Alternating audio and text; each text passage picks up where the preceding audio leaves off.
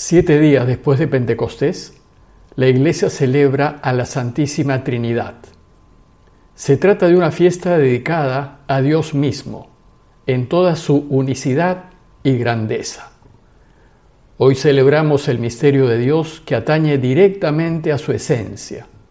Celebramos que nuestro único Dios es Padre, es Hijo y es Espíritu Santo.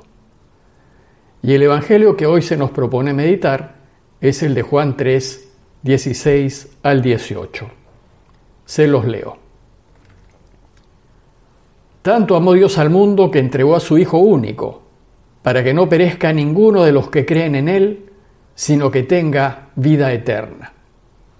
Porque Dios no mandó a su Hijo al mundo para juzgar al mundo, sino para que el mundo se salve por medio de Él. El que cree en Él no será condenado por el contrario, el que no cree ya está condenado porque no ha creído en el nombre del Hijo único de Dios. Como saben, los judíos fueron un pueblo monoteísta que siempre defendió la existencia de un único Dios. Desde sus orígenes, Israel siempre creyó que solo hay un Dios verdadero, el único, el dueño del universo, el creador del cielo, de la tierra y de todo lo que existe. Israel defendió la existencia del único Dios y consideró falsa la existencia de otros dioses. Más aún, se burló de los pueblos vecinos por tener varios dioses fabricados por ellos mismos con sus propias manos. El primer mandamiento de la ley va precisamente en contra el fabricar nuestros propios dioses. Y dice, no habrá para ti otros dioses delante de mí. No te harás escultura ni imagen alguna, ni de lo que hay arriba en los cielos, ni de lo que hay abajo en la tierra, ni de lo que hay en las aguas debajo de la tierra. No te postrarás ante ellas, ni les darás culto. Este mandamiento no tiene nada que ver con las imágenes que tenemos y que representan a Jesús y los santos. Pues nosotros no creemos que esas imágenes sean dioses. Las imágenes son como fotografías que nos los recuerdan y nos ayudan a orar. Nosotros, los católicos, solo creemos en el único Dios verdadero, en el bueno, en el que nos quiere, en aquel que nos lo reveló Jesús. Bueno, pues era tal el énfasis de los judíos en la existencia de un, único Dios que llama mucho la atención las enseñanzas del judío Pablo y las de los primeros cristianos, pues en sus escritos consideran Dios a Jesús y también consideran Dios al Espíritu Santo. Sin embargo, Pablo y los primeros cristianos van a hablar del único Dios de Israel, pero al hacerlo se van a referir al Padre, al Hijo y al Espíritu Santo. Por ejemplo, cuando Pablo se despide de los de Corinto, les dice, que la gracia del Señor Jesucristo, el amor de Dios Padre y la comunión del Espíritu Santo esté, en singular, siempre con ustedes. ¿Qué pasó? ¿Acaso Pablo y los judeocristianos se volvieron politeístas? Lo que pasó fue que los discípulos de Jesús profundizaron en el conocimiento del único Dios gracias a dos acontecimientos extraordinarios que vivieron. La resurrección de Jesús y la donación del Espíritu Santo. La resurrección les rompió todos los esquemas y esto permitió que el Espíritu Santo actuase. Y gracias a la acción del Espíritu Santo que recibió la comunidad en Pentecostés, la iglesia de los primeros tiempos, poco a poco, fue descubriendo que no solo Jesús es el Mesías y el Señor, por medio del cual Dios mismo entró al mundo y se reveló a todos nosotros, sino también que este Espíritu que los ha fortalecido y que les ha ido sacando a la luz conocimientos nuevos del único Dios de Israel, es también Dios mismo. Es decir, por la acción del Espíritu Santo, la imagen del único Dios verdadero que el pueblo siempre tuvo se va a enriquecer y revelar en mayor profundidad. Así, la Iglesia irá descubriendo que este único Dios en quien creemos es trino, es a la vez Padre, es Hijo y es Espíritu Santo. Y se trata de una pequeña luz en el misterio incomprensible del único Dios verdadero. Y esta verdad de fe es la que hoy celebramos. Pero se trata de una afirmación de fe que para nuestra razón es muy difícil de comprender.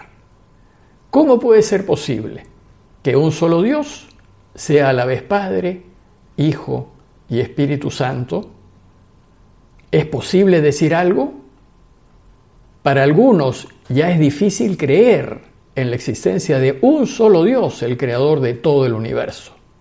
Imagínense ahora tener que admitir que ese uno es a la vez trino. Esto es, por decirlo menos, incomprensible.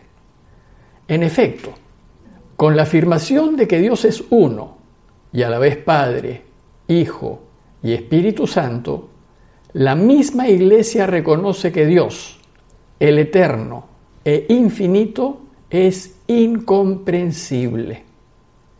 Nosotros, seres finitos y limitados, buscamos explicarnos a Dios que es eterno e infinito. Y la verdad es que no podemos hacerlo, nos sobrepasa, pues nosotros, criaturas limitadas, somos incapaces de entender el infinito. No podemos abarcarlo. Él supera con creces toda nuestra capacidad de entendimiento. La misma escritura dice, ¿quién podrá entender la mente de Dios. Y San Agustín, uno de los grandes sabios del cristianismo, ante las limitaciones de nuestra inteligencia, dice, si es Él, no lo entendemos. Y si lo entendemos, no es Él. Nuestra razón no puede demostrar de manera inobjetable la existencia de Dios. Pues aunque hay muchas huellas que apuntan a su existencia, la filosofía se reconoce incapaz de afirmar que existe, pero también se reconoce incapaz de afirmar que no existe. De aquí se deriva la postura agnóstica, que apoyada en nuestra incapacidad afirma que no puede pronunciarse si existe o si no existe.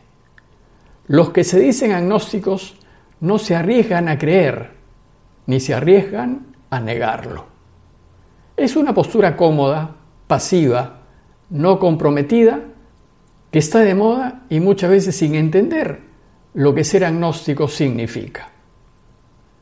En consecuencia, si nuestra razón no nos permite descubrir a Dios, ¿cómo nos arriesgamos a creer en Él?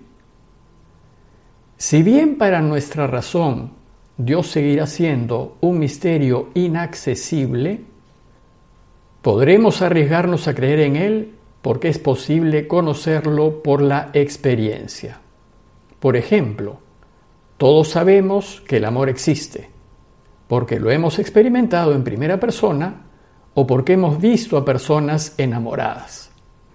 Sin embargo, el amor no se ve, ni se toca, ni se puede demostrar en un laboratorio.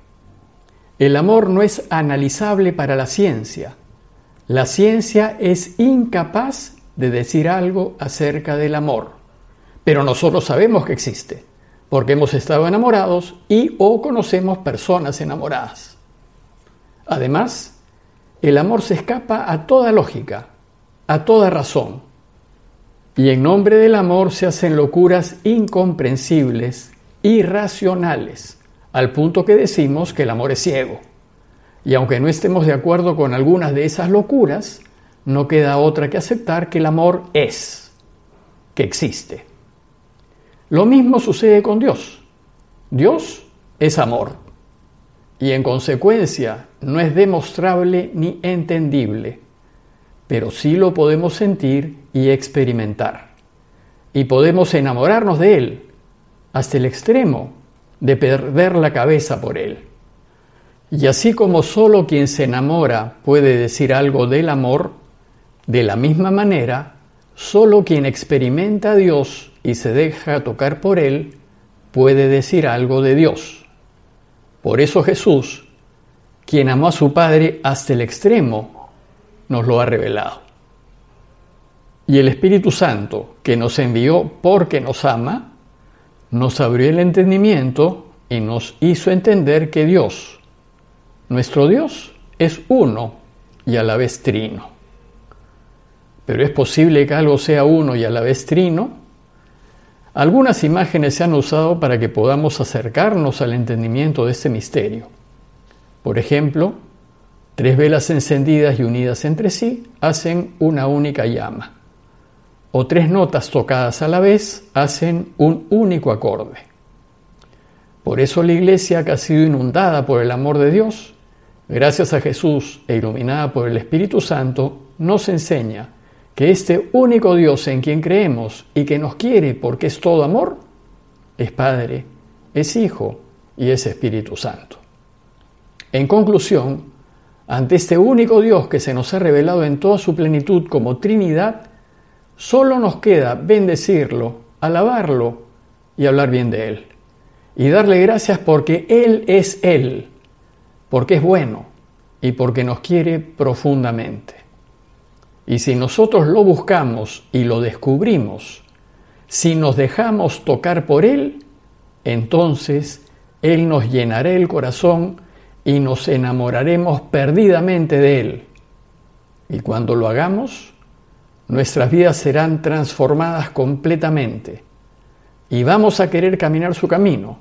Y vamos a querer hacer solo lo que a Él le agrada, sin importarnos las pérdidas. Y si así hacemos, seremos felices. Pues el Dios de la paz, que es uno y a la vez trino, estará siempre con nosotros. Parroquia de Fátima, Miraflores, Lima.